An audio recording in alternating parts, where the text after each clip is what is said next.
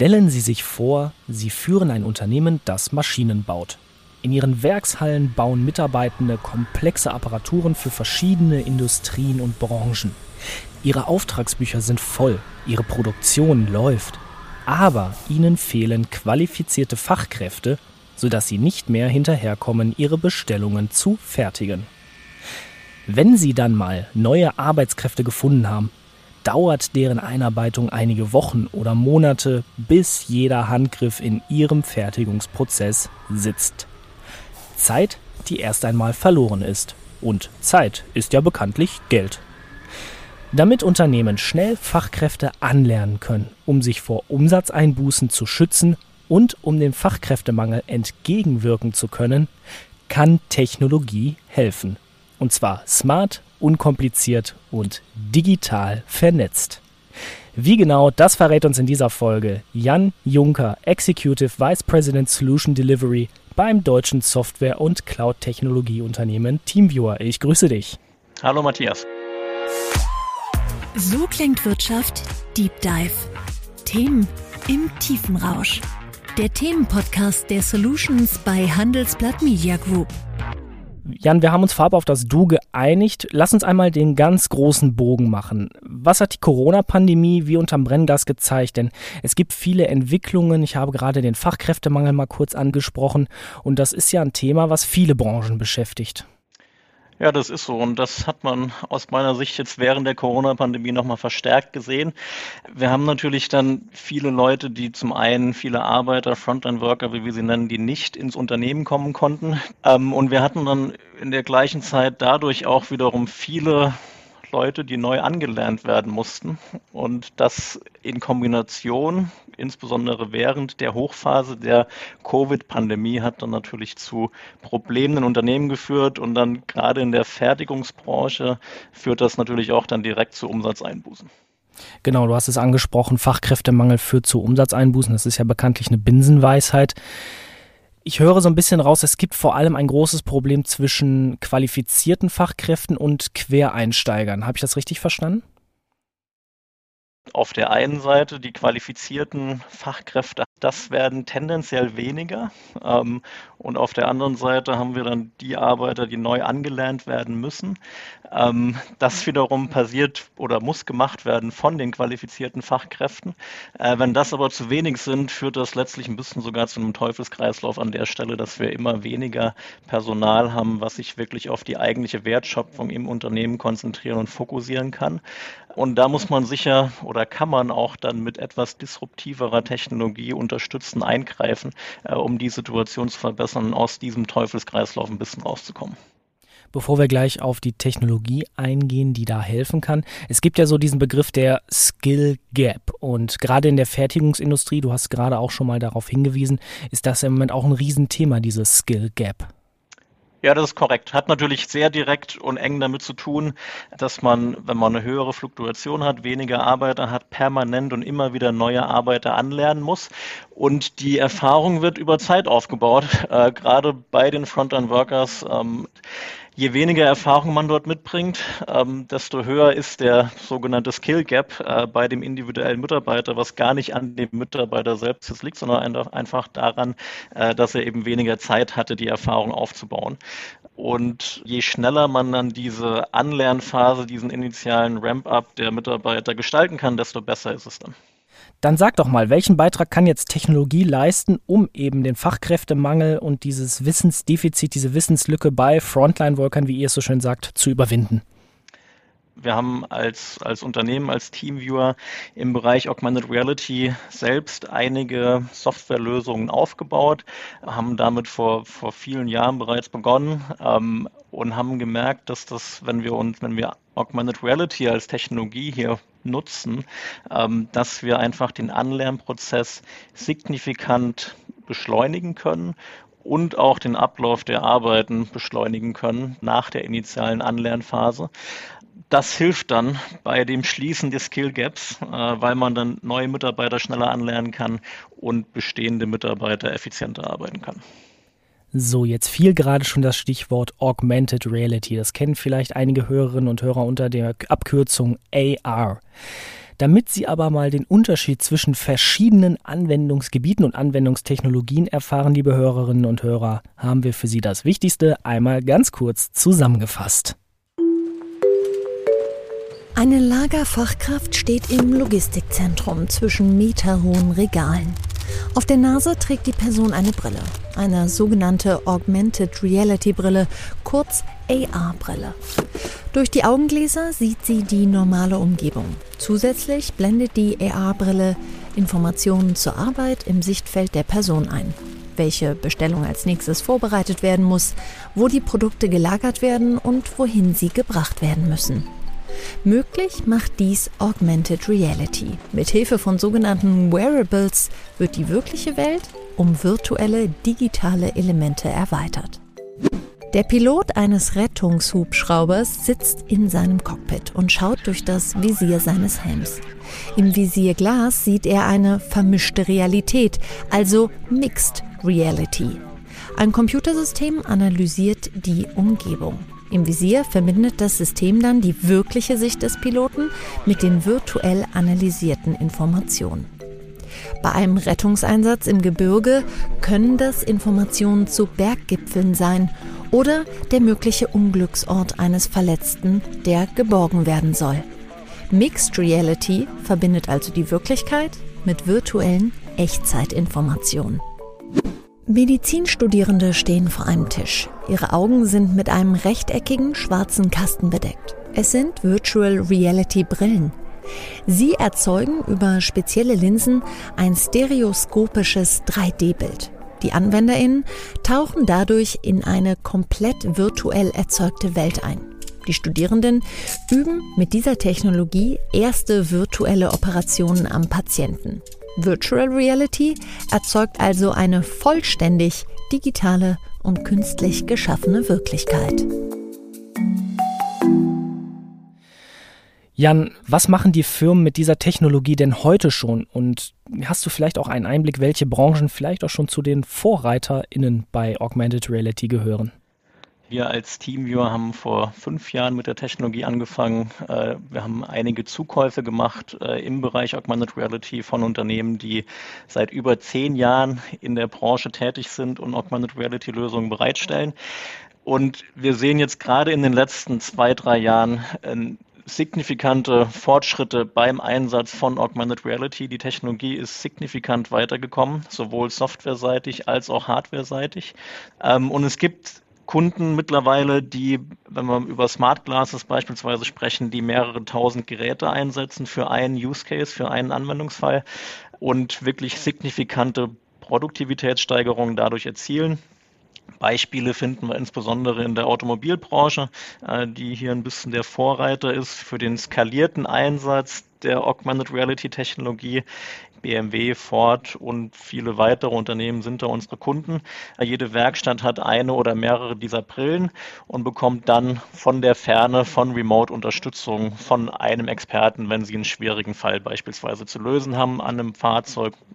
Dann gibt es weitere Branchen wie Logistik, Manufacturing, Food and Beverage, also die Nahrungsmittelbranche, die auch sehr weit vorne mit dabei sind, wo wir auch viele Projekte haben, viele Deployments haben, wo wir mehrere hundert oder tausend Geräte im Einsatz haben aber auch in anderen Branchen, Healthcare, Pharma, äh, wird es mittlerweile eingesetzt. Das ist jetzt eine Branche, wo wir wegen Zertifizierung bei neuer Technologie, wo es öfter ein bisschen länger dauert.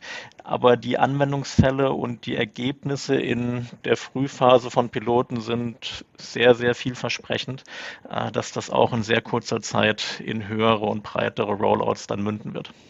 Welche Voraussetzungen müssen denn dann überhaupt im Unternehmen geschaffen werden, damit ich eben Augmented Reality Brillen oder diese Technologie in meinen Prozessen anwenden kann, um eben eine Effizienzsteigerung zu bewirken und vielleicht auch eben Personalengpässe überbrücken zu können?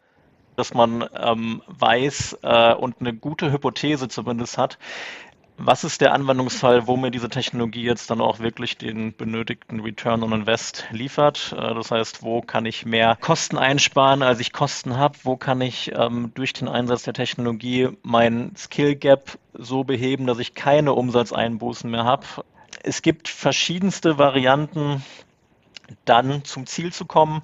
Das geht, äh, zumindest in unserem Portfolio, fängt das an von, dass wir als Team wieder nur auf den Knopf drücken, ähm, vielleicht ein, zwei kurze Schulungen vor Ort oder aus der Ferne machen und man loslegen kann ähm, und geht bis hin zu, ich sag mal, Projekten, wo wir dann integrieren mit einem Warehouse-Management-System, mit einem ERP-System, mit einem MES-System. Also die, wir ersetzen mit der Technologie natürlich nicht die bestehenden Master-Systeme, die die Stammdaten halten und so weiter, sondern äh, entwickeln Schnittstellen dahin. Viele der Schnittstellen haben wir mittlerweile auch komplett standardisiert, äh, funktionieren out of the box und schaffen dann so den Datenaustausch, sodass wir dann die entsprechenden Informationen für die Arbeitsabläufe sinnvoll für Augmented Reality aufbereitet anzeigen können äh, und dann auch die Ergebnisse wieder zurückspielen. Und das kann dann ein Projekt sein zwischen ein und zwei Monaten. Also das heißt, wir sind da bei weitem nicht in der, in der Region, die man jetzt braucht, um ein komplexes ERP-System einzuführen, ähm, sondern das geht signifikant schneller ähm, und hat jenseits dessen, dass man wissen muss, was ist der Anwendungsfall, eigentlich keine Voraussetzung. Das heißt, sobald ich weiß, wo ich gerne diese Technologie einsetzen möchte, kommt ihr ins Spiel, ihr guckt, okay, welche Daten können erhoben werden, damit eben die Technologie darauf ähm, angepasst werden kann? Genau, in vielen Fällen kommen wir vor Ort. Wir haben bei TeamViewer nicht nur ein Vertriebsteam für diese Fälle, sondern auch ein Solution Delivery Team, was dann auch entsprechend Beratungsdienstleistungen mit dem Rollout der Lösung verknüpft, äh, sodass wir dann auch während des Rollouts beispielsweise mit dem Kunden in Change Management den Veränderungsprozess mit durchlaufen, um sicherzustellen, dass die Frontline Worker mit abgeholt werden, dass sie mit integriert werden in die Konfiguration der Lösung, sodass wir eine optimale Gestaltung der Lösung haben, die dann wirklich auch die Frontline Worker bestmöglich unterstützen in ihrer täglichen Arbeit. Und dann potenziell auch weitere Mitarbeiter selbst geschult werden können. Nun sind natürlich auch zwei große Themenblöcke in der Fertigungsindustrie, aber eben auch in allen anderen Branchen ja relevant. Das einmal das Thema Datenkomplexität und vor allem Datensicherheit, aber dann hat jede Branche natürlich auch spezifische Anforderungen. Wie kombiniert ihr diese beiden Blöcke miteinander? Also Datenkomplexität ist in der Tat ein sehr wichtiges und relevantes Thema. Wir haben gerade in der Fertigungsbranche das Thema, dass viele Daten heute noch auf Papier in PDF-Form vorliegen. Und das ist jetzt nicht die Datenstrukturierung, die man sinnvollerweise in der Augmented Reality Form anzeigen kann, sondern das Optimale für Augmented Reality sind vollständig strukturierte Daten, es können 3D-Daten sein, es können aber auch einfache Datenpunkte sein, Zahlen, Plätze, von denen man kommissionieren soll, Anzahl an Teilen, die man kommissionieren soll.